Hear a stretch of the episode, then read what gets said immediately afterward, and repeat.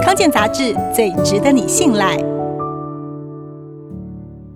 随着国内疫情趋缓，各项生活防疫措施也开始松绑，那么口罩还需要时时戴吗？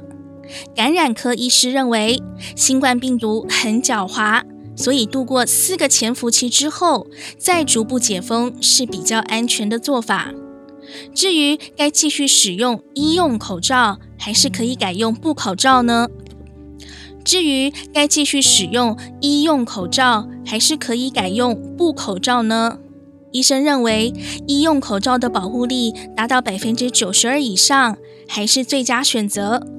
布口罩虽然可以防止飞沫，有一定的保护力，但是效果还是赶不上医用口罩。整体来看，专家建议，医疗院所、搭乘大众运输工具都一定要戴医用口罩。户外踏青、餐厅用餐，还有看电影，如果能够保持社交距离，就不需要戴口罩。到户外人潮拥挤的地方活动，那么戴医用口罩或是布口罩都可以。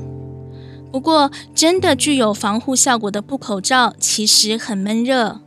舒适性和防护性是天平的两端，很难兼顾。即使现在布口罩内层大多已经改良成能吸湿、轻薄的材质，但是还是相对厚重。专家建议，要买布口罩，一定要挑选内里有布织布材质的产品，才有过滤效果。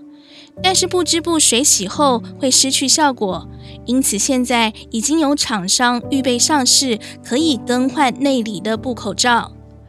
而布口罩的外层要疏水或防泼水材质，才能有效防止飞沫。至于用凉感布来做口罩有没有效呢？